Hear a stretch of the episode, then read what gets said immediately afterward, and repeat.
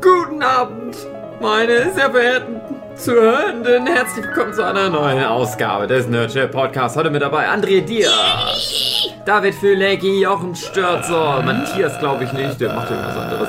Meine Wenigkeit, der Hand von Hillhouse. Ich bin's, der Hand von Hillhouse. Das Thema der Folge ist Hunting on Hillhouse. Eine Serie, die war das dieses Jahr oder letztes Jahr? Letztes Jahr. Letztes Jahr auf Netflix. 2018. Grüßkorn. Wir sind noch tagesaktuell hier beim Netflix Podcast. Ich, wahrscheinlich, wenn die Folge hier rauskommt, ist wahrscheinlich Staffel 2 gerade angelaufen. Stimmt, ja, ja, ja. ja. Stimmt. Naja. Da gibt's dann schon das Reboot von Disney. Ja. Das dritte animierte.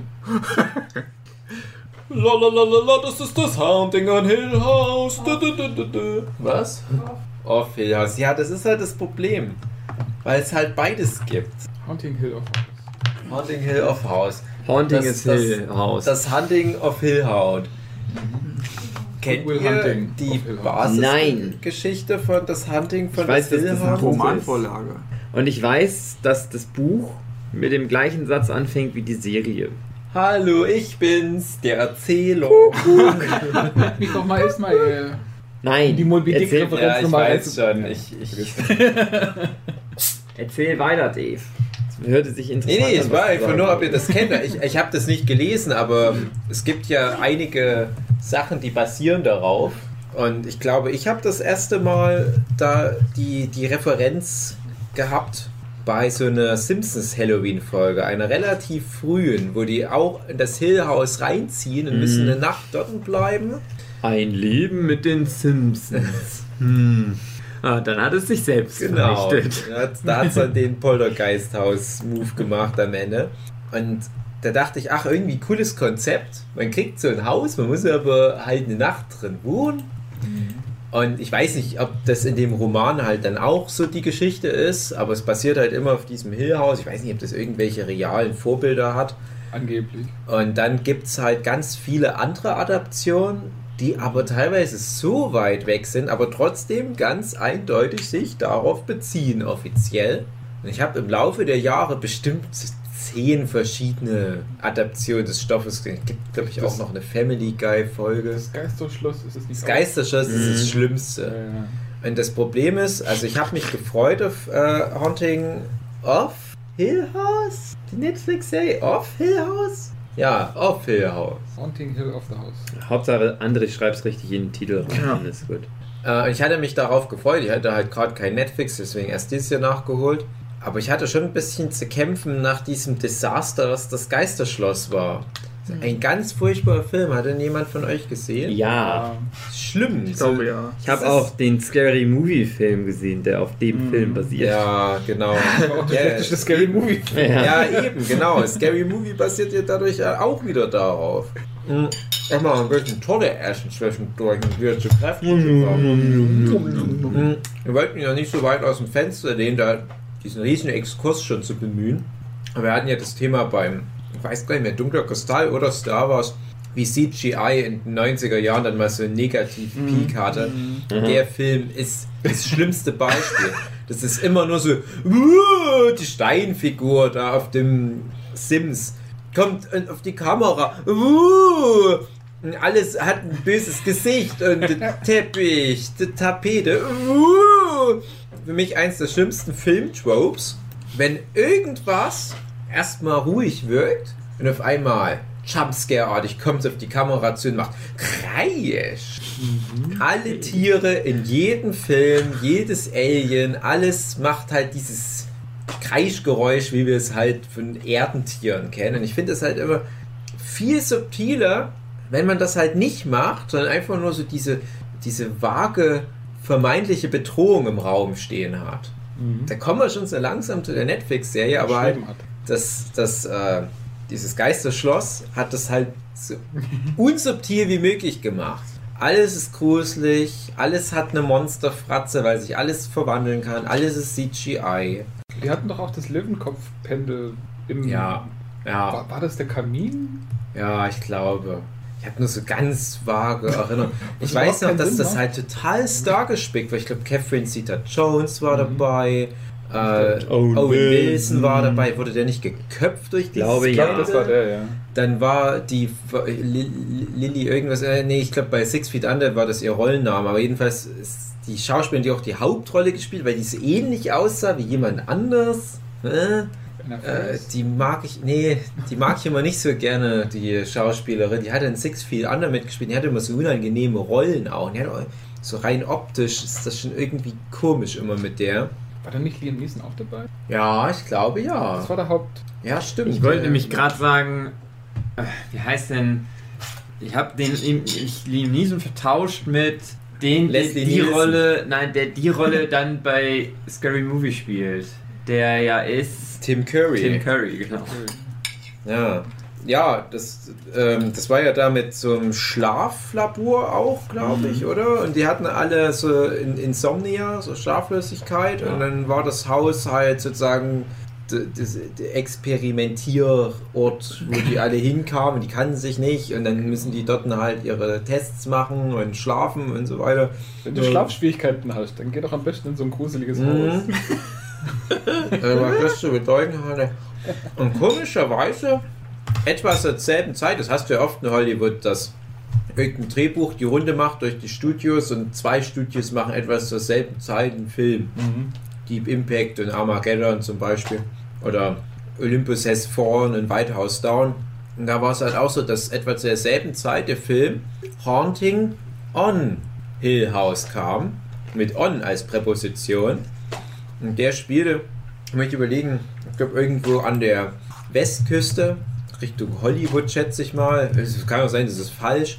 Mit ja, Jeffrey Rush als Liam Neeson sozusagen. Und das Hill House ist da aber ein Gefängnis, ein ehemaliges Gefängnis, was Ja, komischerweise von Nazis betrieben wurde. Hm, Hä? Nazis Ja. Kann man immer aus dem. Da waren so ehemalige Nazis wahrscheinlich, die dann dort ihre unmenschlichen Versuche an Häftlingen durchgeführt haben und deswegen hat es dann halt natürlich dort gespukt. Ist ja klar. Aber war das nicht dann auch irgendwie ein Krankenhaus oder war das ein anderes? Das Film? war so eine Art Krankenhaus. Ja, ja, dann war es der. Also es war halt ein Gefängnistrakt mhm. und es war dann alles so, äh, die, die Doors waren dann Schatt, nachdem, das ist nämlich auch so, die müssen dann halt dort eine Nacht verbringen, dann kriegt jeder, der es schafft, 500.000 Dollar oder eine Million und dann ist das halt wieder so dieses zehn kleine Negerlein-Prinzip. Du hast am Anfang ein paar Leute, auch da sind es wieder so alles Leute, die sich nicht kennen. In dem Fall sind es irgendwelche Stars oder C-Prominente oder was, so ein bisschen Dschungelcamp-mäßig, wegen Gesellschaftssatire und dann einer nach dem anderen stirbt halt. So wie halt bei dem Geisterschuss auch. Und ich weiß halt nicht, was in dem Roman ist. Ob das dann halt auch so zehn kleine Negerlein und ob das eine Familie ist, die hinkommt. Und das heißt aber Zehn so. kleine mhm, heißt es absolut. Ja, zehn kleine. Deutschen immer. Ja, aber das darf man doch noch sagen. Nein. Zehn kleine Affen. Mhm. Frag doch zehn kleine Jägermeister, Ja. um das deutsche Kulturboot tu- die Toten Hosen zu fördern. Und die Qualitätsalkoholmarke Jägermeister. Zehn kleine alkoholische Getränke, da versteht gar niemand. mehr, was es Ich glaube, das Buch ist schon die Serie. Wie, Hm. Sehr wie die Serie. Also von dem, was ich weiß, ist es sehr da nah dran. Ich weiß Also ich weiß nicht, ob dieser Plot ist, dass der Bruder dann das Buch geschrieben hat. Das ist bei mir, glaube ich, nicht drin. Nee, sondern es ist das- nur die, das, was den Kindern da passiert ist und den Eltern. Ich weiß, dass das Buch von einer Person geschrieben wurde, eine halt Shirley irgendwas. Und so heißt ja die älteste Sch äh, von den Schwestern. Hm. Die hat komischerweise den Namen von der Schriftstellerin. Weiß gerade nicht, ob der Nachname auch hinhaut. Und normalerweise ist halt immer noch, wenn es aus all den Adaptionen, die ich kenne, ist, ist das Hill bezogen auf den Ort, wo das Haus steht. Und hier ist es ja aber so, dass es das Hill-Haus ist, weil das früher mal der Familie Hill gehört hat. mhm. Terence Hill, Frau Terence Hill, Bud Spencer. Ja, und dadurch hat Also man. die Ortschaft. Ja, Doch noch anders. Ja, ich weiß es auch nicht. Also ich würde mich da jetzt überhaupt nicht sonst beide da aus dem Fenster lehnen zu behaupten, das ist jetzt eine gute Adaption, weil vielleicht ist es ja so weit weg von dem ursprünglichen Stoff, dass es halt äh, kaum noch wiederzuerkennen ist, aber ich finde das halt von den Adaptionen, die ich kenne, einem Level mit der Simpsons Halloween-Folge, ist es schon so mit das Beste. Es ist das Beste. Also, ja, ja, es gibt halt viele Adaptionen von dem Ding. Es gibt ja auch so Sachen wie, wie hieß es, 13 Geister mit Mhm. dem Stahlhub, Tony Stahlhub oder wie der heißt, der den Monk gespielt hat. Basiert Was das auch auch so darauf? ähnlich ist. Ja, da hatte ich auch erst dran gedacht. Es ist im Prinzip ganz viel, was so dieses Geisterhaus-Prinzip ist, wo die in so ein Haus reinkommen, so ein großes schlossartiges Haus und dann spukt es dort und alle gehen tot nacheinander. Ähm, es hat wahrscheinlich alles da mit einem Ursprung drin. Ich finde ja, die Simpsons-Folge hat mehr Spaß. Ja, Ja. die bringt's, also die Nails halt, die bringt's in fünf Minuten auf den Mhm. Punkt. Haunting, oh, Phil House äh, war halt auch am Anfang auf mich so ein bisschen abschreckend, weil es halt echt zehn Folgen zu jener Stunde sind, teilweise sogar noch ein bisschen länger und dachte ich, ui, ui, ui. Ja. schon wieder so ein Mammutwerk, ein aber es ist nur eine Staffel. raus. Ja, Hin- so. Aber naja, kommen wir ja dann gleich zu. Meinung. wollen wir mal ganz kurz auf den Inhalt ausnahmsweise erst Nein. Immer erst sagen, ob es scheiße immer erst was Nein, zu, der, komm, dann mach zu der Meinung. Kunst der Puppenspieler sagen und dann Es gibt die Familie, wie heißen die mit Nachnamen? Na, du hast doch Wikipedia Ja, ich hab's André. warte doch. Ich hab's. Ja, Familie ich hab's auf äh, Crane. Crane. Crane. Ja, So. war schneller. Familie Crane Ja. zieht in das Hill House ein, um es zu restaurieren und wertig, wertgesteigert wieder zu verkaufen. Geil. In den 80ern. In den 80ern. Der Papa Alles spielt in den 80ern. Der Papa mittlerweile. ist der Elliot aus E.T., Henry Thomas. Mhm. Und aus irgendeinem Grund äh, wird er verhext und ist dann ein anderer Schauspieler. Ah. Ja. Die Mutter ist Carla Cucino, ist immer gut, wenn die wo mitspielt. Wie Warum? findet ihr Carla Cucino als Mensch? Keine Ahnung. Ja, ich fand es nicht gut, als sie mir letzte Woche einen Briefkasten gekackt hat. Ansonsten ist okay. Genau so eine dumme Antwort wie eine dumme Frage.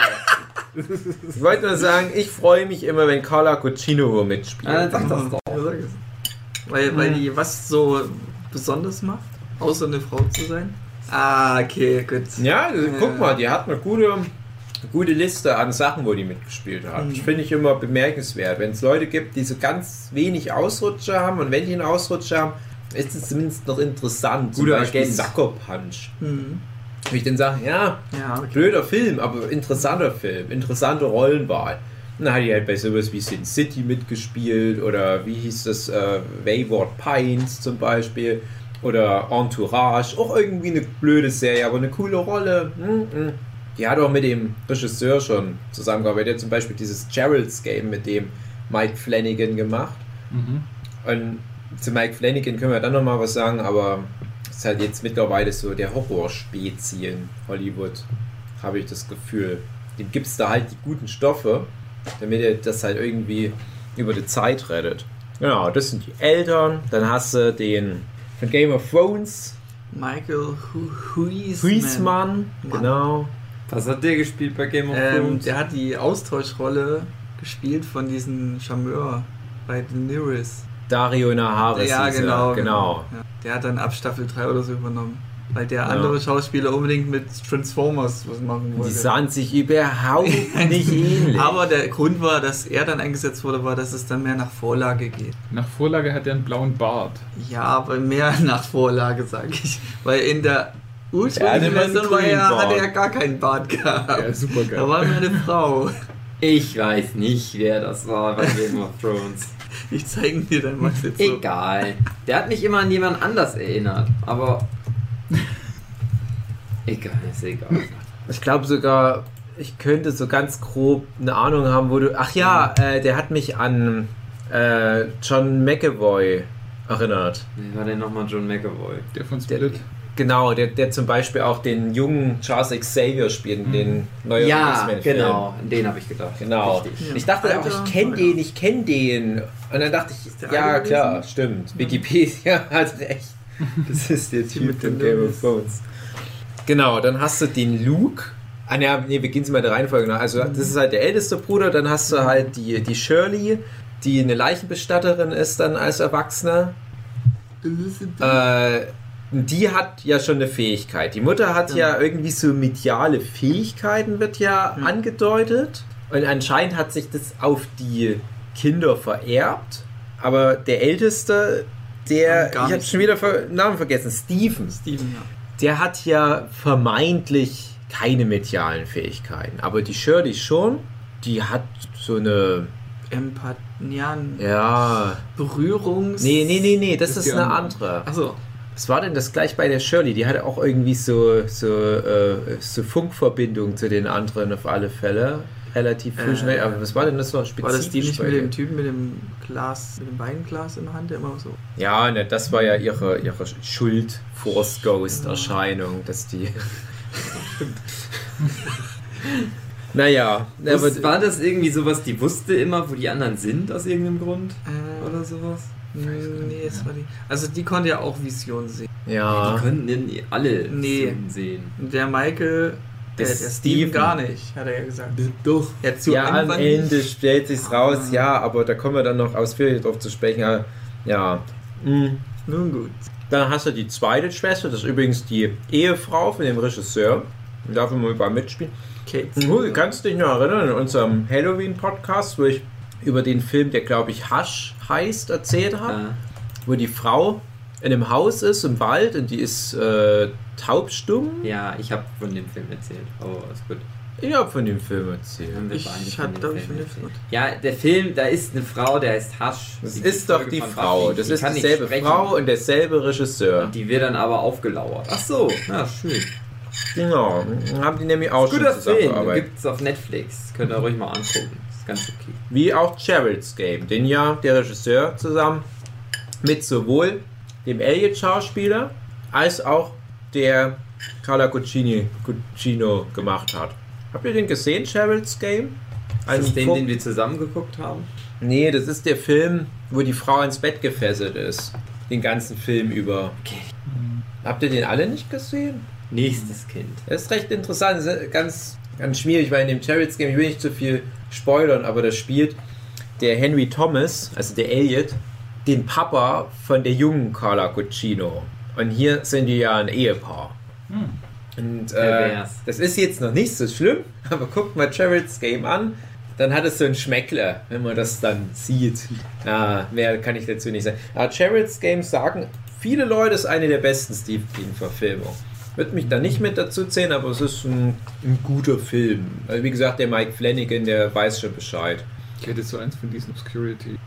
Gesehen, weiß um was es geht, aber also Szenen daraus gesehen, aber nicht den Film gesehen. Mhm. Ja, dann haben wir die, haben, ja genau, dann die, die Frau von dem Regisseur, wie gesagt, die hier die, ähm, wie hieß die? Theodora. Die hat das, dass sie Leute anfasst Ja. und dann, ja, Kriegt die die Informationen. Chaos bei Battle Angel Alita. Aber nicht nur Personen, ja auch Gegenstände waren es, oder? Genau, Ja. wie Chaos bei Battle Angel Alita. Genau. Läuft sie die ganze Zeit. Genau. Genau. Dann hast du die jüngsten Geschwister, die Zwillinge, Mhm. die Nelly Mhm. und den Luke. Luke. Und der Luke ist ja in der Gegenwart vermeintlich ein krasser Junkie. Ja. Und die Nelly, ja, kann man, ich weiß nicht, ob wir das jetzt schon spoilern wollen. Also die bringt die Story ins Rollen. Die bringt die. Story ins Rollen, genau. Die ist der äh, McGovern. Da hat man so das Gefühl, die haben so am meisten Kontakt zum Ja. Übernatürlichen. Und da geht halt in die Serie halt auch so los, dass du halt diese Gegenwartsebene hast und irgendwie ist alles scheiße für die Familie. Und parallel wird halt erzählt, wie die damals in dieses Hill House eingezogen sind und wie es da halt noch halbwegs gut war, aber alles einbricht. Und da geht es halt dann zehn Folgen lang drum. Das ist halt erstmal die Prämisse. Ohne jetzt zu viel zu spoilern erstmal am Anfangsteil. Du hast halt jede Folge, die ersten sechs, sieben Folgen lang zumindest, immer eine andere der Figuren im Fokus. Nach der zweiten Folge habe ich mir gedacht, okay, es wird jetzt wahrscheinlich so Ja, weitergehen. genau. Und es geht halt dann erstmal los mit dem ältesten der Kinder. Und dann geht die wirklich so danach, wer wann geboren wurde, wo es dann wirklich so ist, dass Luke seine Folge von Nelly bekommt, weil er zehn Minuten vorher auf die Welt gekommen ist. Dann kommt noch erstmal eine andere Folge, dann kommt noch der Papa, dann kommt noch die Mama und dann gibt es halt doch zwischendurch Ja, zwei, drei Folgen, wo so einfach nur die Story. Ja, also sieben mit allen. und Rest. Genau, und ich finde, das ist schon ein cooler Ansatz. Also das war schon so das erste Ding, wo mich die Serie irgendwie gecatcht hat. Und so die Struktur von den zehn Folgen fand ich halt auf alle Fälle erstaunlich, zumal ja dann zwischendurch noch so eine Ensemble-Folge kommt, die ja noch den Twist hat. Es ist alles in langen Szenen gedreht. Ich glaube, drei lange Einstellungen. Ja, erstmal, glaube ich, drei oder vier lange Einstellungen und am Ende geht es wieder über ein normales, wir Ja, schneiden waren vier die normale Longtakes, würde ich jetzt mal nennen. Auch schon krass. Beste Folge, hat mir am besten gefallen. Ja. Ja. Ja, ich fand auch direkt die davor, das war die Nelly-Folge, die hat mich schon auch Ja, kalt erwischt, sag ich mal. Und Ja, ich würde sagen, da und dann die Folge, das ist Peak und danach Ja. ist für mich so ein bisschen Hm. Ja. abgefloppt. Ich finde tatsächlich, so viel nehme ich schon mal vorweg, ich mag die Serie gerne. Mhm. Ich finde am schwächsten den Einstieg und das Ende. Mhm. Ja, Mhm. Doch. Mhm. Also, du hast sie ja empfohlen, für den Podcast zu gucken.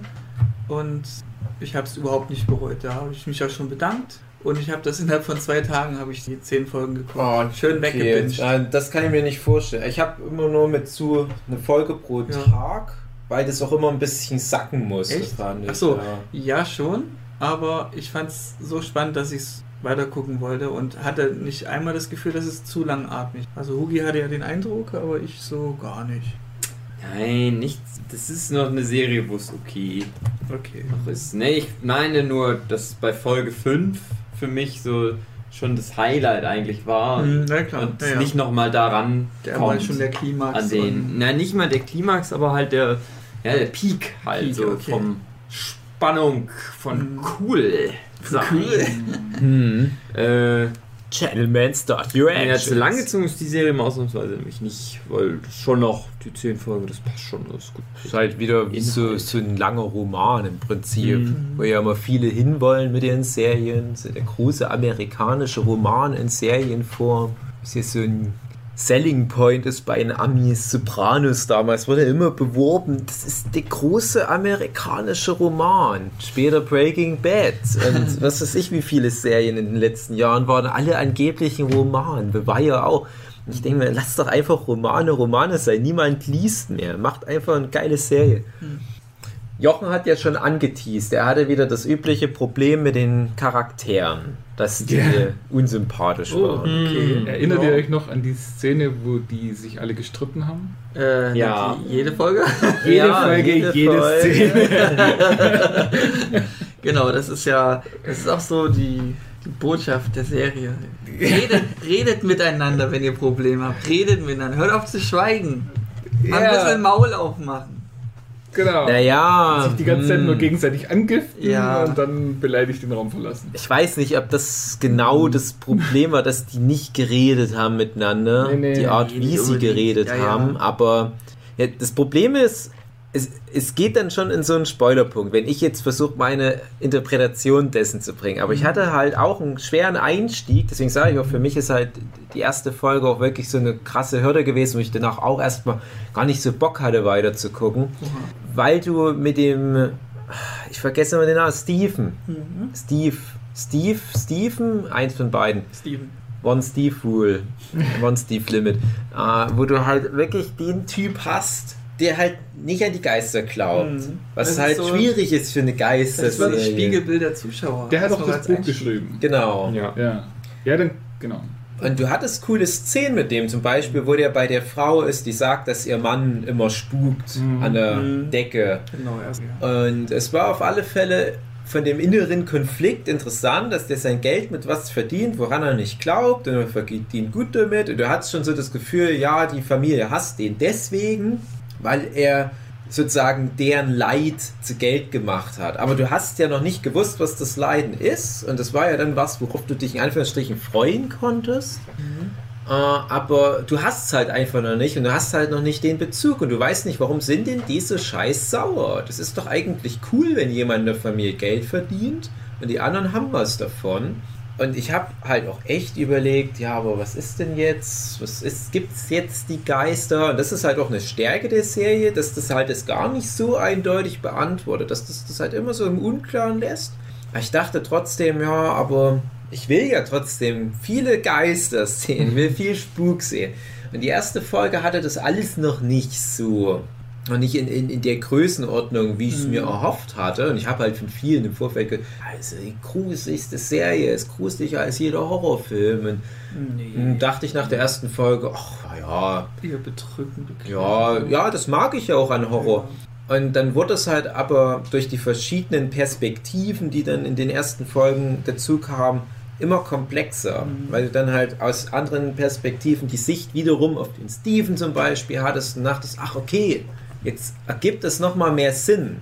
Und das fand ich war, wie gesagt, in der ersten Hälfte der Staffel wirklich geniales Storytelling, dass das im Prinzip fünfmal fast dieselbe Geschichte ist, wo ja auch in der Gegenwart dann immer das auf einen Punkt hinsteuert, wo die was erfahren, sage ich mal, was am Ende von Folge 1 auch schon passiert und wo die aber auch in der Vergangenheitsebene immer so mit etwa gleichen Problem konfrontiert, wenn zum Beispiel was da mit der Mutter passiert in der Vergangenheitsebene oder wie das mit dem Haushalt immer mehr eskaliert. Und äh, erst wenn du alle fünf Kinder hast, hast du das Gefühl, ach, ich verstehe jetzt, was hier los ist. Und das hat mir dann Spaß gemacht, so dieses Puzzle zusammenzusetzen. Ich habe dann auch viel wirklich mit zu diskutiert. Wir haben dann viel überlegt, was denkst du, wie das jetzt so laufen wird. Deswegen war es auch gut, wir hatten immer die also zwischendurch ein Tag Pause zwischen den Folgen. Und ich fand es zum Beispiel mit Luke ganz interessant, dass der dir von allen Perspektiven aus als der große Versager der Familie präsentiert wird. Und ich mhm. habe noch zu so gesagt, pass auf, aber der kriegt ja auch noch seine eigene Folge. Nach der aktuellen Struktur ist davon mhm. auszugehen, dass dann halt die letzte oder die vorletzte dieser Einzelfolgen halt seine ist. Und dann wird es genau umgedreht. Und das war ja dann der Fall. Und du hast ihn ja sogar schon in der Gegenwartsform gesehen und denkst, ach, das ist halt so ein scheiß Chunky, schade. Und dann merkst du aber, na nee, das ist gar kein Chunky, das hat wieder was anderes mit irgendwas zu tun, ohne zu spoilern. Da dachte ich, ach, das ist ganz schlau, wie die da so mit den Erwartungen spielen. Und ja, und dann kommt halt dieser Cut und dann praktisch die zweite Hälfte der Serie und dann geht es ja wirklich mehr darum, diesen ganzen Spuk oder vermeintlichen Spuk aufzuklären und das finde ich immer noch gut, aber ich finde dann halt hinten raus, das ist halt das, der andere Negativpunkt, äh, distanziert sich das wieder ein bisschen von diesem Horror-Genre. Das ist irgendwie was anderes ganz am Ende. Redet man dann vielleicht im Spoiler-Part drüber. Ich hätte es mir fast noch krasser gewünscht. Ich verstehe halt, warum die die ganze Zeit streiten. Die dürfen halt keine Freunde sein, damit es am Ende so funktioniert. Ja, mehr kann man nicht. Der Rest wäre, wäre Spoiler. Ah, André, du machtest das alles von Anfang an total gerne. Du fandst die alle lieb. Mhm. Ja? Also ich habe jetzt nicht so die Probleme gehabt wie Jochen jetzt wegen der Charaktere irgendwann. Ja, also jeder hatte so seine Facetten und äh, am krassesten finde ich halt auch, dass der Luke so, so, so nerdig, so Außenseiter-Junge erst wirkt mit einer riesen Brille und dann auf einmal hat er keine Brille mehr und ist übelst der Sunny Boy. Sascha Huber.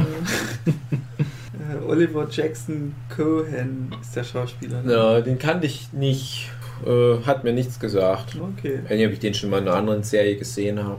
Die Schauspielerin, die die Shirley spielt, die kenne ich am längsten von den Kindern, weil mhm. die schon seit vielen Jahren, seit Jahrzehnten in allen möglichen Sachen mitspielt. Ja, immer mal große Rollen, haben mal bei Grey's Anatomy eine längere Zeit mitgespielt. Auch immer irgendwie unangenehme Rollen. Der ihr kompletter Arc hat mich übrigens sehr an Six Feet Under erinnert. Du ja, glaube ich, immer noch der Einzige hier, der so richtig Six Feet Under ja, geguckt hat.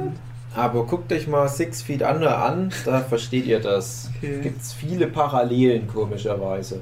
Alleine, dass die eine Bestatterin ist. In Six Feet Under ist ja eine Bestatterserie. Aber es gibt noch mehr. Six Feet Under übrigens spielt halt auch damit, dass da die Toten ständig umherwandeln und mit den Lebenden interagieren. Aber mehr als stilistisches Mittel. Was ja auch so ein Element gibt in dieser Serie, ohne zu viel vorweg. Ich bin dann ganz gespannt, wenn wir dann über den Spuk reden. das ist ja guter Horror, ist ja ambivalent in seiner Deutung.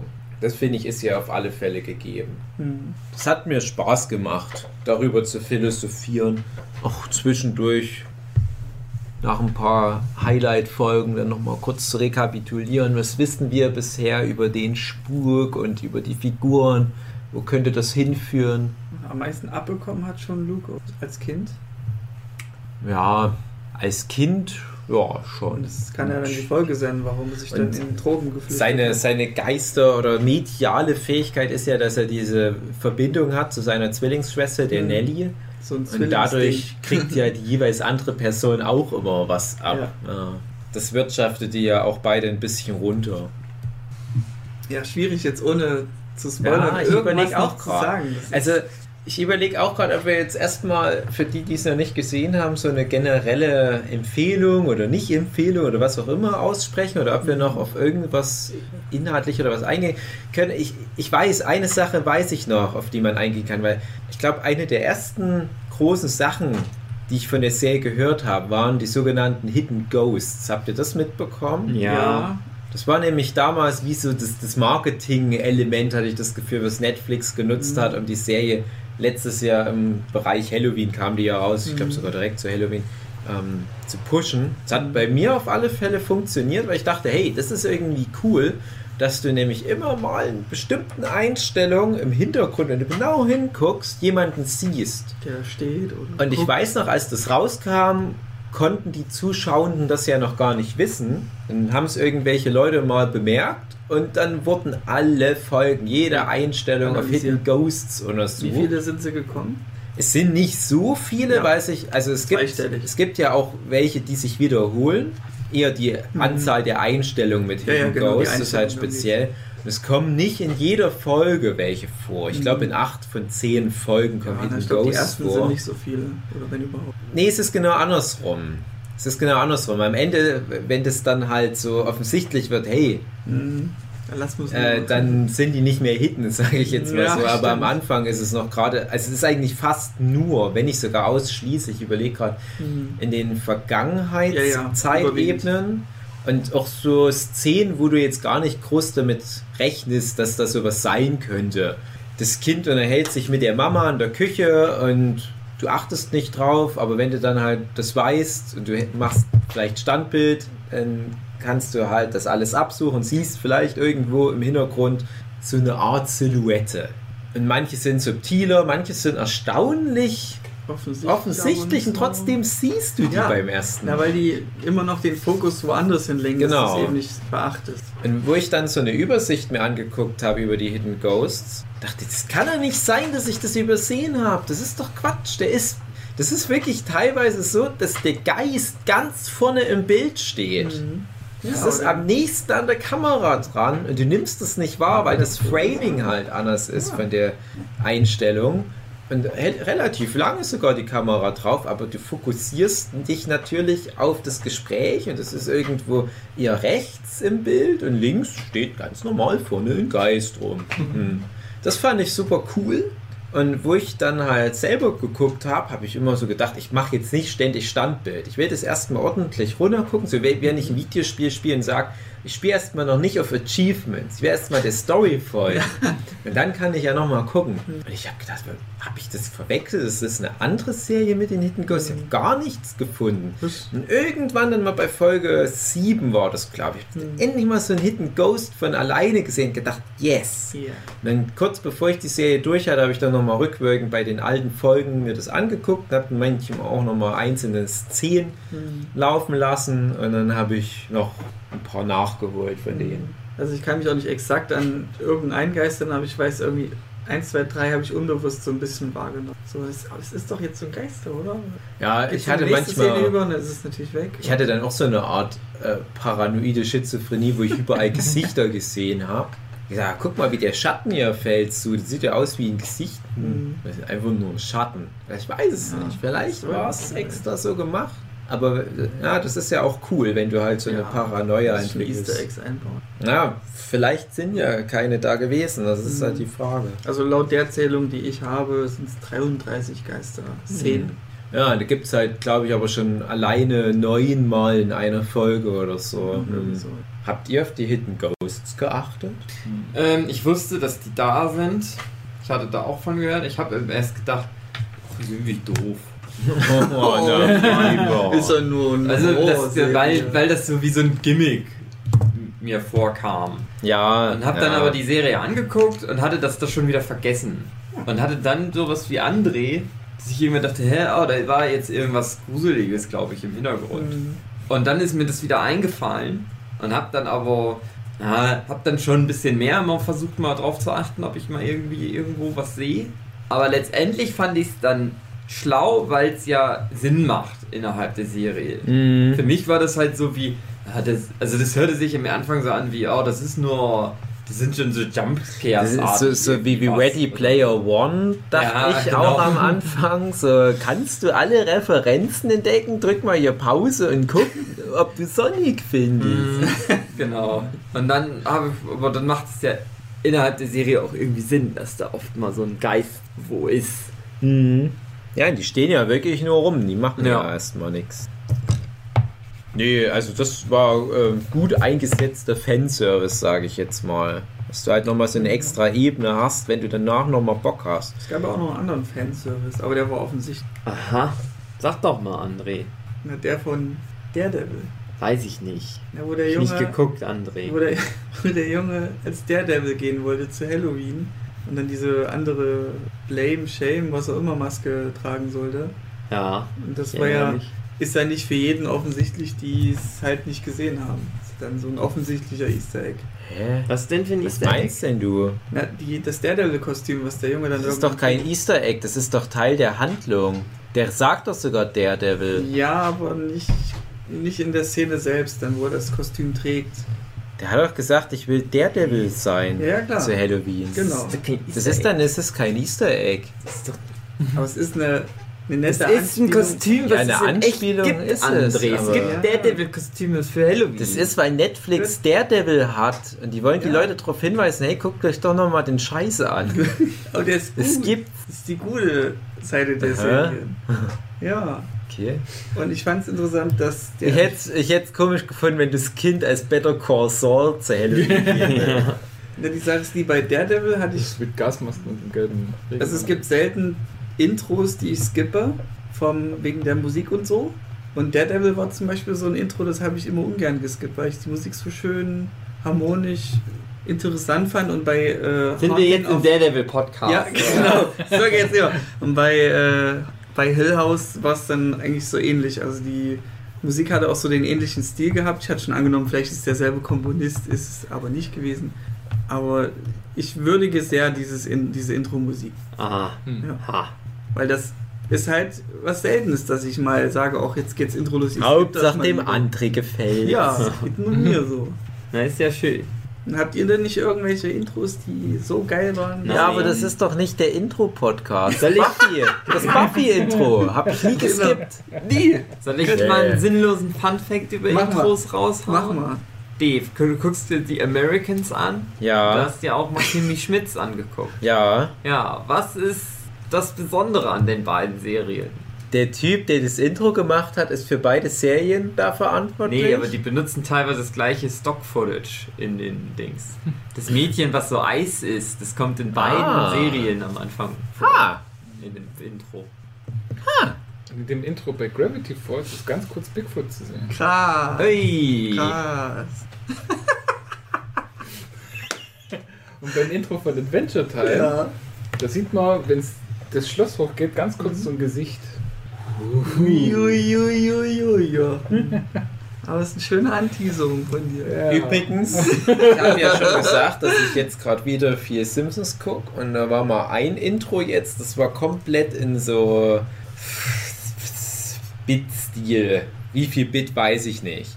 Und das war krass. Also das war richtig krass. Das könnt ihr ja mal gucken. Simpsons Intro Pixel-Style oder sowas mal googeln. Krass. Das war cooler Fanservice. Die haben die richtige Definition von Fanservice, André. Nicht die falsche. Ja, die annähernd richtige. Äh. Ah, nee, Fanservice ist schon, ist, ist, ah, ja, ist schon ein bisschen was subtiler. Ist auch egal, ist nur Daredevil, ganz ehrlich, who cares? Gute Serie. Huh? Hm? Aha. Ich sag da gar nichts mehr. Na gut, würdet ihr jetzt zum Beispiel dem Matthias, der ja einen Netflix-Account mit mir teilt, Ja. empfehlen, da mal reinzugucken. Daredevil. Ja. Haunting of Ja. Our Hill House. Spuk im Hillhaus. Ich habe Ja. ich hab leider fast alles vom Podcast verpasst, also von daher. Nee, nee, ist egal. Es geht ich weiß, weiß noch Na, du hast generell den. Nicht-Spoiler-Teil verpasst. Jetzt kommen wir in den Spoiler-Teil. Spoiler nicht, dann brauchst du die Serie nicht mehr angucken. Ja, Wunderbar, doch, sehenswert ist es trotzdem, finde ich. Naja. Könnt ihr, könnt ihr in drei. Worten nochmal umreißen, worum es in der Serie geht? Geister. Okay.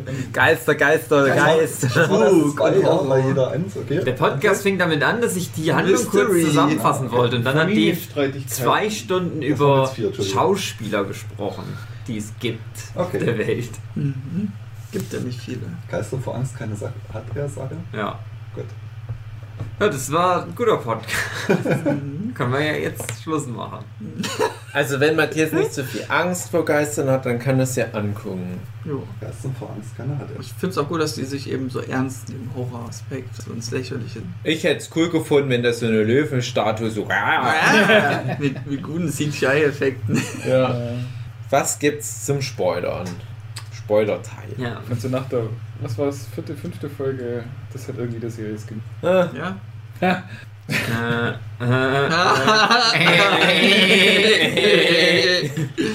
Fandet ihr, das war ein legitimer Twist? Ja, Ja, der war gut. Das war der beste Twist. Ja. der war richtig. Ich finde ja interessant, dass die Serie auch irgendwie so Zeitreise-Zeugs Ja, macht. ja. Ja, ja. Das, Das war deswegen mag ich die Serie auch nochmal besser. Ja. Ich glaube, dir kann man einfach irgendwo einen Wecker in den Raum stellen, in der Einstellung. Und schon denkst du, ah ja, Zeit. Ja. Ja, das fand ich war halt so, was, was diesen paranormalen Aspekt anbelangt, war das interessant, dass die halt versucht haben, nicht alles mit so Geister-Bullshit-Logik einfach nur runterzuspielen, sondern gesagt haben, Sondern sind halt, ja, Das ist so ein bisschen wie das Geisterhaus in, in wie Animatrix, was wir immer wieder mal ansprechen, die eine gute Episode aus Animatrix, ähm, wo es ja auch so die Welt halt einfach glitscht und dort glitscht halt das Raum-Zeit-Kontinuum und dadurch entsteht halt was, was man als Spuk interpretieren könnte. Aber dann kommt ja nochmal die Extra-Ebene, auf die ich dann nochmal eingehen will. Aber erstmal das Zeitreisezeugs. Ja, Gab es ja viel viel. wo irgendwas durch die Zeit gereist ist. Vor allem die Mutti. Die hat das ja schon ein bisschen kürre gemacht. Ja. Hoppla, wo bin ich denn jetzt? Was ist denn da los? Dann ist erst nur kurze Zeitebenen gesprungen und dann sogar recht in die Zukunft. So, wo die schon erwachsen sind alles. Willkommen in der Zukunft, Motherfucker! Stell dir mal vor, Marty McFly würde dann auch so durchdrehen. alle mit dem Messer tot machen wollen. Doc Brown kommt da rein und da liegt da so ein totes Kind. So, oh Marty, was denn? Das ist alles gut, das ist alles gut. Die, das hat mir leid getan, das mit der Abigail. Das fand ich schlimm. Das hat Ja. mich traurig gemacht. Das hätte nicht sein müssen. Das war ja auch ein Twist mit Abigail. Habt ihr das gedacht, dass das so ist, wie das ist? Dass das halt, weil ja Luke immer mal von Abigail erzählt hat. Na, ich hätte halt gedacht, dass die ein Geist ist. Dass der Ja, halt ja. auch einfach nur Geister sieht. Genau. Und fand das dann, ja, fand das dann witzig, als die dann einfach in echt da ist. Doch, doch, doch so, ja. Irgendwie macht, und was auch so Sinn macht, weil das so, das sehr oft ist, dass Kinder mit irgendwelchen Kindern spielen und die Eltern keine Ahnung, dass, dass die sich kennen, sozusagen. Also ich hatte das zumindest als Kind ganz oft, dass meine Eltern nicht wussten, wer so meine Freunde alles sind. Dann haben die die noch nie gesehen. Aber ich habe auch nie was von denen erzählt. Aber deine Freunde waren noch echte Geister. Ja, genau, die gab's. Immer wenn ein Kind gestorben ist, hat sich Hugi gefreut, wenn es ein neuer Freund für ihn war. Immer wenn ich wieder einen von die Bahn geschubst habe, habe ich mich gefreut. Zeit zum Spielen! Na, andere, dann erzähl doch mal was von Okay. Zeitreise. Äh, der Raum hat ja auch ein bisschen Zeit gereist. Der Auch ein Twist in der Ja. Serie. nicht ja, das, so ist, stark. das ist ja der Endtwist aber irgendwie, den aber fand ist ich gar nicht so nicht so stark. relevant. Ich fand Ja. ihn nicht so stark, aber er war interessant. So ein guter Oh, Ansatz. Hast der du- Raum, der alle Der wird halt so Räume aufgebaut, als oh, da ist was krasses drin. Ja. Dann ist es das halt aber einfach nicht, sondern Mhm. nur so, es ist Mhm. was anderes, Ja. ganz Interessantes. Jeder hat seinen persönlichen Red Room. Na, was hast denn du so an Twist? Also der, der erste große Twist, sag ich mal, ist ja am Ende von Folge 1, Ja, dass das halt der der. Michel Hülsmann da reinkommt in seine Wohnung und sagt, hey Nelly, was geht ab? Und Nelly rappt wie in den besten Ja, 90er ja. Jahren Hip-Hop-Zeiten. ah, ah, na, na, na, na, na. Und dann ist aber Nelly schon lange tot. So, und dann denkst also ich habe das kommen sehen in der Ja, Szene, aber trotzdem ist es irgendwie interessant für die Story Progression, weil dann ja auch Michel Hülsmann Geist, naja, in der Folge noch sagt, ich habe noch nie einen Geist gesehen. Und man denkt, ah, dann weiß der jetzt, dass Geister am Start sind. Genau. Aber er sagt immer, ah, ah, Ah, ah, ah, gibt ah. keine Geister. Äh, äh. Glaubt nicht an das, was er schreibt. I'm afraid of no ghosts. So, dann finde ich so der nächste große Twist ist halt das mit dem Broken Neck through, through Time. Und dann kommt ja nochmal die ganze Sache mit der Mutti. Das zieht sich ja nochmal über ein paar Folgen. Was war mit der Mutti und was war in der Nacht, wo die Mutti dann halt tot gegangen ist. Das war was auch, was wo ich so ein bisschen, naja, enttäuscht war, aber die, die eigentliche Nacht, die ja nicht am Anfang gezeigt wird. Ich gedacht habe, ah, das ist bestimmt so ein richtig krasses Ding, was da Ja, abging. So krass. Das war dann so relativ unspektakulär eigentlich, was in der Nacht. Die sagen ja auch sich schon am Anfang, ja, Steve, was weißt du von der Nacht? Du hast ja die meiste Zeit geschlafen. Ja. Ja. So krass kann es ja nicht gewesen sein. Recht ruhig. Ja, da haben halt die CGI-Löwen gefehlt. Ich dachte halt auch, dass es eine, so eine richtige Armee an Geistern ist und die wollen die alle tot fressen und sowas. Und dann gab es immer so kleine Twists. Die haben wirklich viele kleine Nebenstory-Ärmchen noch auflösen wollen, auch in den letzten Folgen. Zum Beispiel halt mit der Abigail oder mit dem großen Mann, mit dem Stock. Und den fand ich am creepigsten. Den fand ich richtig schön. Den fand ich halt nicht creepy, weil der Echt? nicht böse war. Und da hatte Ja, ich aber nämlich schon der gedacht, vielleicht sind die Geister ja einfach gar nicht böse. Und das war ja. wollte dann- nur seine Melone zurück. Ja. Ja. ja, also ich hatte halt schon von Anfang an das Gefühl, ich wette, wenn überhaupt, gibt es einen bösen Geist, aber viele liebe Geister. Also ähnlich war es ja dann auch. Und ich weiß nicht, habt ihr mal, ähm, also irgendeine Staffel American Horror Story, wo es um Geister geht, angeguckt? Na, die erste Staffel? Zum Beispiel, ja. Da gibt es ja zum Beispiel noch die Hotelstaffel, die ja, sehr die stark da anschaut. Ja, ja, habt die gesehen. Ja, bis dahin. Und ich fand gesehen. interessant, weil es ist ja alles ein Universum American Ja. Horror Story. Und die Regeln, wie Geister funktionieren in American Horror Story, die haben die einfach übernommen in dem Hill House, habe ich das Gefühl. Ja. Äh, bis auf eine, einen kleinen, eine kleine Abweichung, was man aber erklären kann, dass die ja mit, medial begabt sind, dass die ja die Geister sehen. Und bei American Horror Story ist es so, wenn wenn es einen Ort gibt, der spukt, halt ein Spukhotel, ein Spukhaus und jemand stirbt in dem Ort, dann bleibt sein Geist da dran gefesselt für immer. Und deswegen gibt es ja dann teilweise so richtige Geister-Gangbangs da schon, weil halt so viele Leute in manchen von den Orten sterben, dass halt alles überfüllt ist mit Geistern. Und da war es ja auch so, deswegen bringt die ja am Ende auch extra noch diese Haushälterin in das Haus rein, damit die dort halt ihren letzten Atemzug tätigen kann, damit ihr Geist in dem Haus bleibt. Und dann kann halt der Mann mit seiner Tochter und seiner Frau einfach in dem Haus weiter rumhängen und die sind ja lieb. No. Bei American Horror Story ist es halt auch so, wenn so ein Geist äh, von, also wenn das halt der Geist von einer lieben Person ist, ist auch der Geist lieb. Wenn es der Geist von Bösen ist, ist der Geist auch böse. Und so haben sie es halt einfach übernommen. Ist okay. Bei American Horror Story könnt ihr ja nur an Halloween Mhm. das verlassen, den Ort, wo die halt dran gebunden sind. trotzdem in der Erwartungshaltung den Zuschauer gespielt, was, ob es jetzt ein Geist ist oder echt. Eben, wie du es ansprichst, dieses Pärchen mit der Tochter. Da hatte ich dann aber den Twist schon kommen sehen, dass das die echte Tochter ist, die dann vergiftet wurde. In dem, in der letzten Folge oder was das war. Ah, ja, also ich hatte auch das Gefühl, die wollten da nochmal irgendwie wie so einen Twist reinbringen. Das ist unsere Tochter. Ja, aber das ist doch schon klar. Ihr habt, ihr habt doch schon erzählt, dass ihr ein Kind in dem Alter von dem Jungen habt und das ist aber immer viel dort im Wald eher oder am, äh, das bleibt zu Hause und Mhm. geht nicht weit weg und dann, ja, wer soll es sonst sein? Ich fand das halt eher drollig, also wie so ein guter Witz, Mhm. dass das Kind dann halt echt ist. Nicht wie ein krasser Twist. Genau, ja, ja, also dass das Kind, ein echtes Kind ist, fand ich, äh, war, war ein äh, netter Gag, Ja. aber nicht, dass die dann noch einen draufsetzen wollen. Hey, das ist übrigens unser Kind. Ja, es gibt aber nicht noch mehr Figuren. W- Wessen Kind soll es sonst sein? Das ist von Palpatine, ja.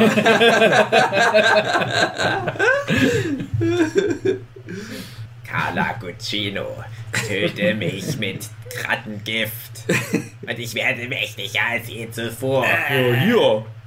Ah, nein, nicht wirklich. Ah, meine einzige Schwäche, Rattengift. Ach, die Carla Guccini. Das war dann halt auch so ein bisschen schlagartig, wie die da abdriftete. Ja. Aber da komme ich dann zum mm, großen Endpunkt. Ja, und dann ist ja der allerletzte Twist in der Chronologie das mit dem Raum. Und da denkst du dann schon, ja, okay, die haben noch so einen komischen Raum. Ja, da gab es noch einen Twist von dem Raum, wo du dann eine Art Zukunftsblick hast, dass er jetzt sein zweites Buch anfängt zu, äh, zu schreiben, dass die Mm. Frau von ihm schwanger ist. Ah, das habe ich halt Das leider hat- auch direkt von der ersten so. Einstellung kommen Das sehen. machte weiß. halt keinen Sinn und dann habe ich gedacht, Ja, das muss ja ist. ein Traum sein oder irgendwas anderes Spukmäßiges. Mm. Das kann ja jetzt nicht echt sein. Das war ja auch. Beziehungsweise ich habe sogar sowas gedacht. Er, ganz aber erst, als es losging, habe ich gedacht, ach wie langweilig, weil ich das. Also ich mag ja immer nicht so doll Geschichten, wo schon was passiert ist und dann siehst du aber, die Figuren haben das schon alles überlebt, Ja. so wie es da ja ist. Und dann ist die Serie aber relativ schlau, wie die das so erzählt. Und dann ist ja alles abgefrühstückt, was in der Vergangenheit passiert ist. Und jetzt weißt du, ah, okay, jetzt hast du die Ebene, die Gegenwartsebene. Und hab dann gedacht, ah, wie dumm ist das jetzt, dass die jetzt nochmal eine Zukunftsebene aufmachen, wo du dann schon weißt, du ist alles gut ausgegangen.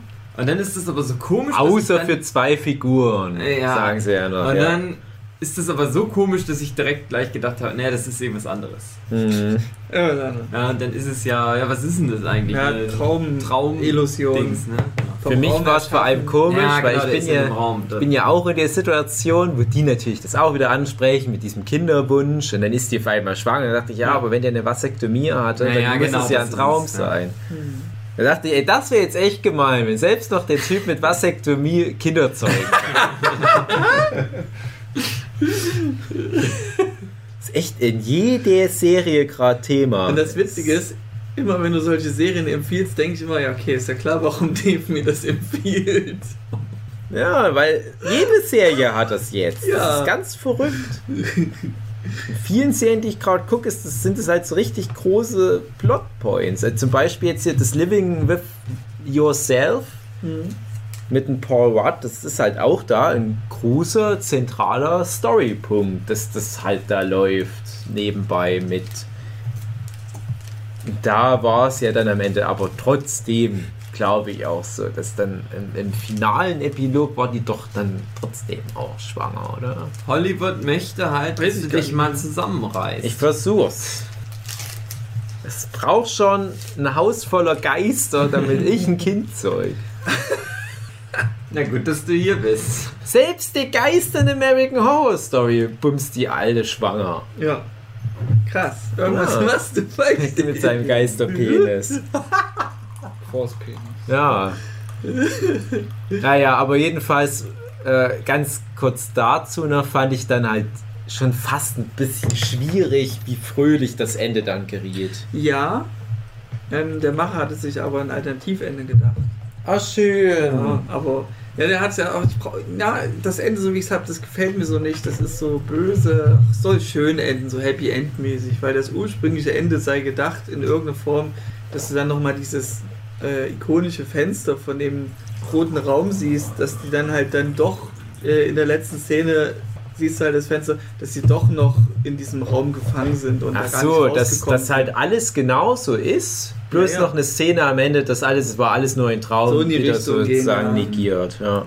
Dann finde ich aber schon fast wieder ohne, es war alles nur ein Traum besser. Das ist halt so der, der ultimative äh, Subverted Expectations Tritt in den Hut und Ja, sagt den so, darfst du nicht hey, machen. die ganze Serie ist ganz schlimm. Das kann niemals gut ausgehen. Haha, ist doch gut ausgegangen. Zum Großen und Ganzen. Was haltet ihr davon? Mhm. Kannst du mal sehen. Ja, aber trotzdem, ich denke, du kommst ja nicht mehr so richtig raus aus der Nummer, aber die scheinen ja das Beste draus zu machen. Was ich noch gut fand an der Serie, greift so ein ganz altes Thema auf, was ich mir schon seit ich ein kleines Kind bin, immer bei Horrorfilmen als Frage gestellt habe. Was ist denn, wenn die Kamera aufhört zu drehen? Wie erklären die Überlebenden Ja. dann, was da los war? Mhm. Da ist so ein Haus und alles sind abgeschlachtet und irgendein Typ hängt im Fleischwolf. Einer äh, ist der Kopf ab und auf eine Teddybärenpuppe draufgenäht und so weiter. Dann kommst du an, ah, was ist ganz Schlimmes los? Und so, ja, ja, ab ins Gefängnis mit dir. Und das ist halt wirklich hier ja Thema. Und du siehst ja, die Familie ist deswegen auch kaputt gegangen, weil die in diese Erklärungsnot gerieten. Und, und alle wissen irgendwie, ja, und da waren halt Geister. Aber wem willst du das jetzt erzählen, dass da Geister waren? Das glaubt ihr doch niemand. Wir müssen jetzt irgendwie eine brauchbare Geschichte uns aus den Fingern ziehen. Und das funktioniert ja nicht, weil dadurch hassen die alle ihren Papa. Und äh, der Papa wird ein bisschen verrückt und sieht dann die Carla Guccino als Force Ghost, die aber kein Ghost Ghost ist, sondern ein Einbildungsghost.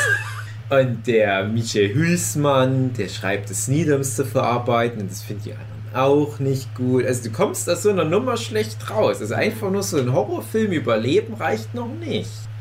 Es gibt so zwei, drei Filme, die deuten das an. Und ich, witzigerweise, ich habe es auch schon mal an einer anderen Stelle angesprochen, eine klare Überschneidung sehe ich da halt auch zu dem Spiel Final Fantasy X-2. Ich weiß nicht, Andreas, hast du das mal gespielt? Was nämlich genau das macht. Das nimmt halt das Final Fantasy X als episches japanisches Rollenspiel. Und dann sagt es, ja, was passiert, nachdem der Endgegner tot gemacht wurde? Ja, dann machen die so eine Art Vergnügungspark aus dem finalen Dungeon. Da dachte ich mir, ja, ey, total traurig eigentlich. Und das ganze Spiel hat halt so diese Atmosphäre, hey, hier war mal ganz schlimmes Zeug los, aber jetzt ist irgendwie, jetzt kann man doch gut Geld verdienen mit Tourismus. Und ja, also ein bisschen in die Richtung ging das halt auch. Und ja, also ich, ich hätte aber, glaube ich, so einen richtigen Schlag in die Markengegend am Ende noch gebraucht.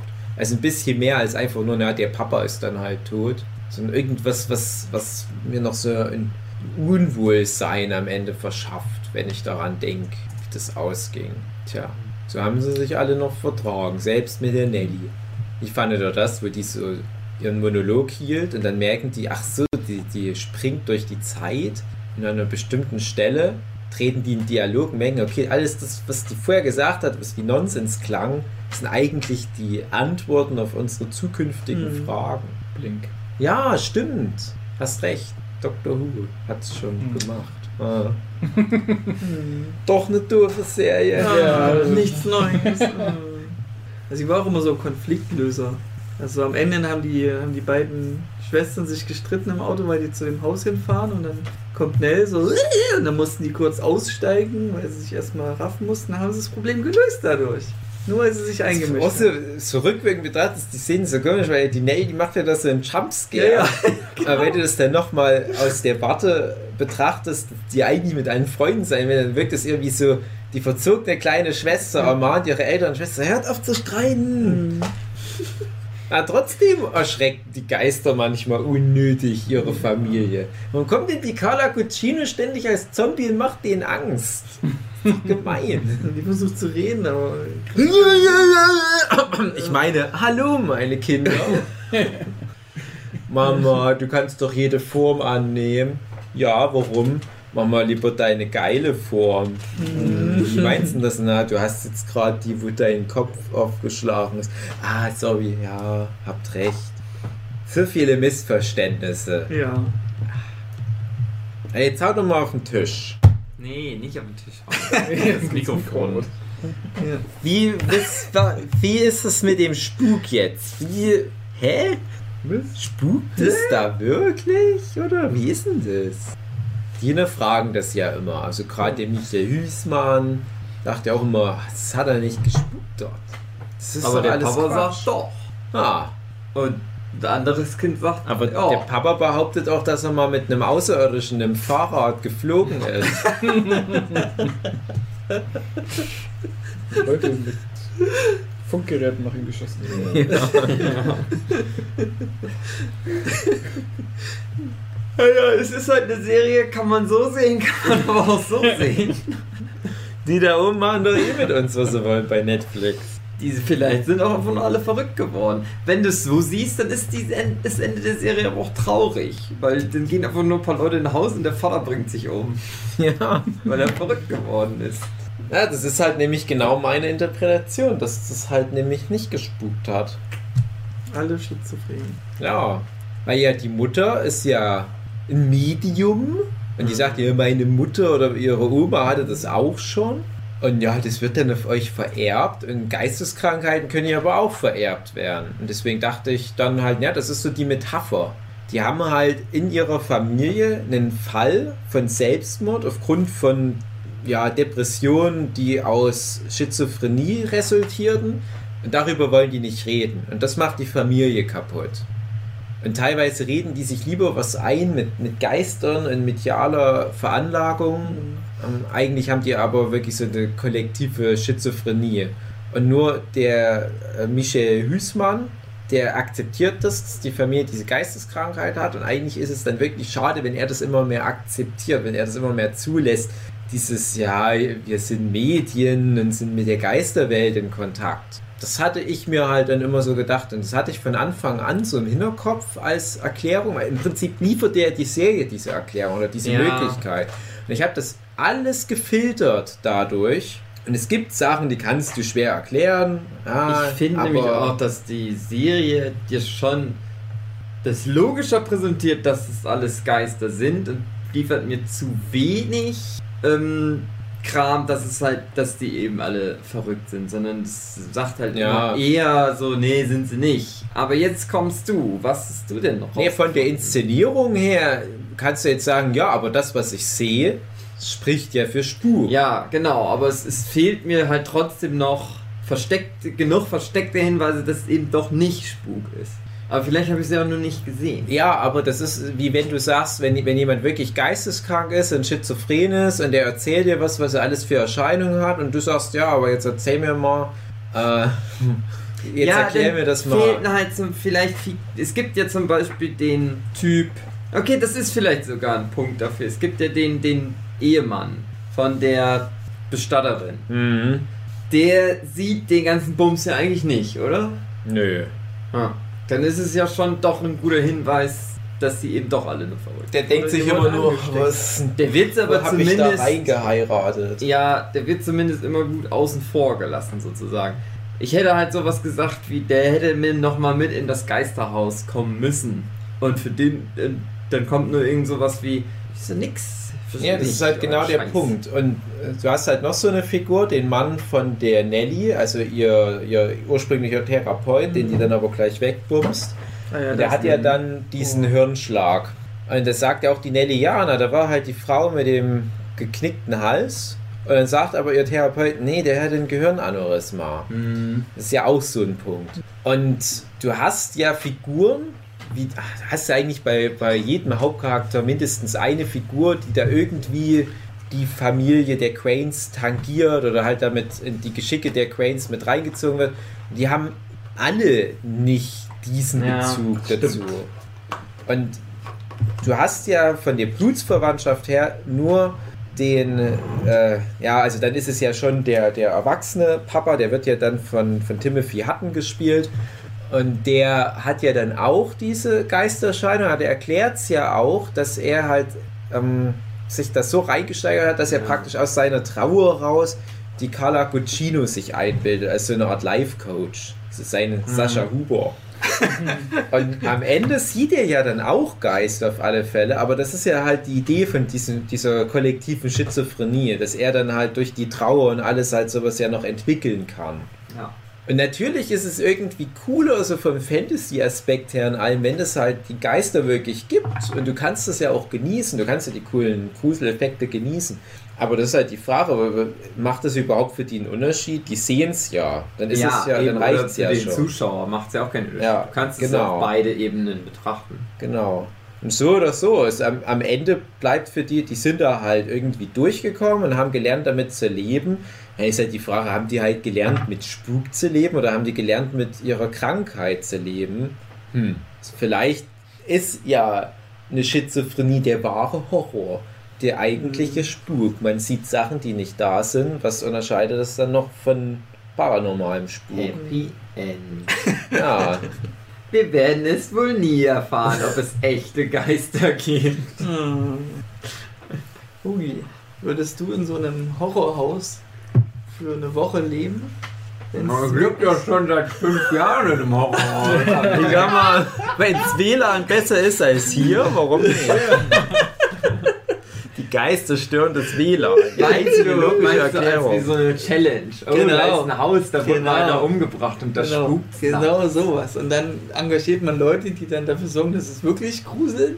Aber du bist halt so leichtgläubig wie immer Mhm. und denkst, scheiße, ich Ich bring mich direkt raus. selbst um, wie dich Vater. um, ja. Auch obwohl ich kein Geist Würdest du das für bin da 50 nicht Euro drauf. machen? Nö, nicht für 50 Euro. Also wenn ich das. Da muss ich ja eine Woche Urlaub nehmen wahrscheinlich, weil das ist jetzt woanders dann das Haus. Ja. Also mindestens 10.000 Euro würde ich Okay. schon haben. Das geht ja. Dafür, dass ich mich ein bisschen grusel. So. Ich habe ja immer gesagt, für eine Million mache ich alles. Gut. Auch, sterben. Ein, auch ein äh, Ja. Eskimo-Trebuchet. Ja, ist doch sowieso gut für mich, der Eskimo-Trebuchet. Habe ich ja keine Nachteile von. Du weißt ja nicht, an welchem Ende der Nahrungskette du Ja, bist. trotzdem habe ich keine Nachteile davon. Hast recht. Für den kleinen Hunger zwischendurch. Eskimo-Trebuchet mache ich auch gratis.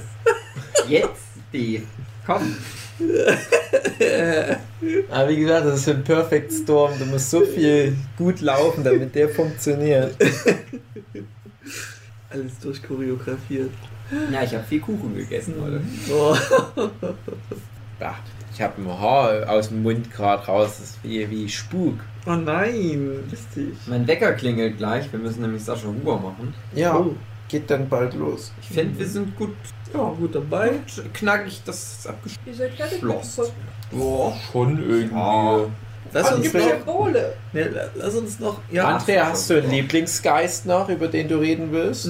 Na, wie gesagt, am, am creepigsten fand ich den rückwärts laufenden, also in der Gegenwart laufenden, äh, schwebenden Mann mit dem Krückstock, der dann, Plot war ja dann die. Ich fand die, den Mann, der immer so einen Schnaps hochgehalten hat. Ich so. Ja, Weißt der, echt? der Ja, Mann mit dem Krückstock war doch nicht die Nell. Doch, in der Gegenwart schon.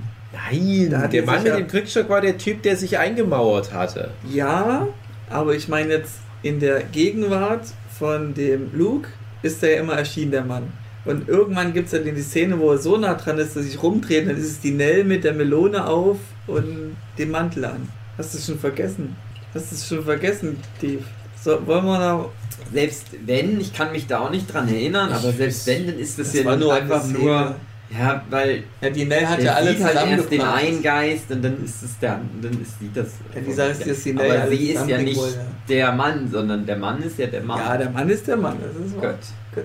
Und ja, also wo der dann geschwebt ist und durch jeden Raum gegangen ist in der Vergangenheit, das fand ich schon am gruseligsten. Das ist einfach sehr abgehoben. Ich finde die Mutter am gruseligsten, weil ich mir das gruselig vorstelle, wenn man so eine psychotische Mutter Ja, hat, die ja. einen so stresst.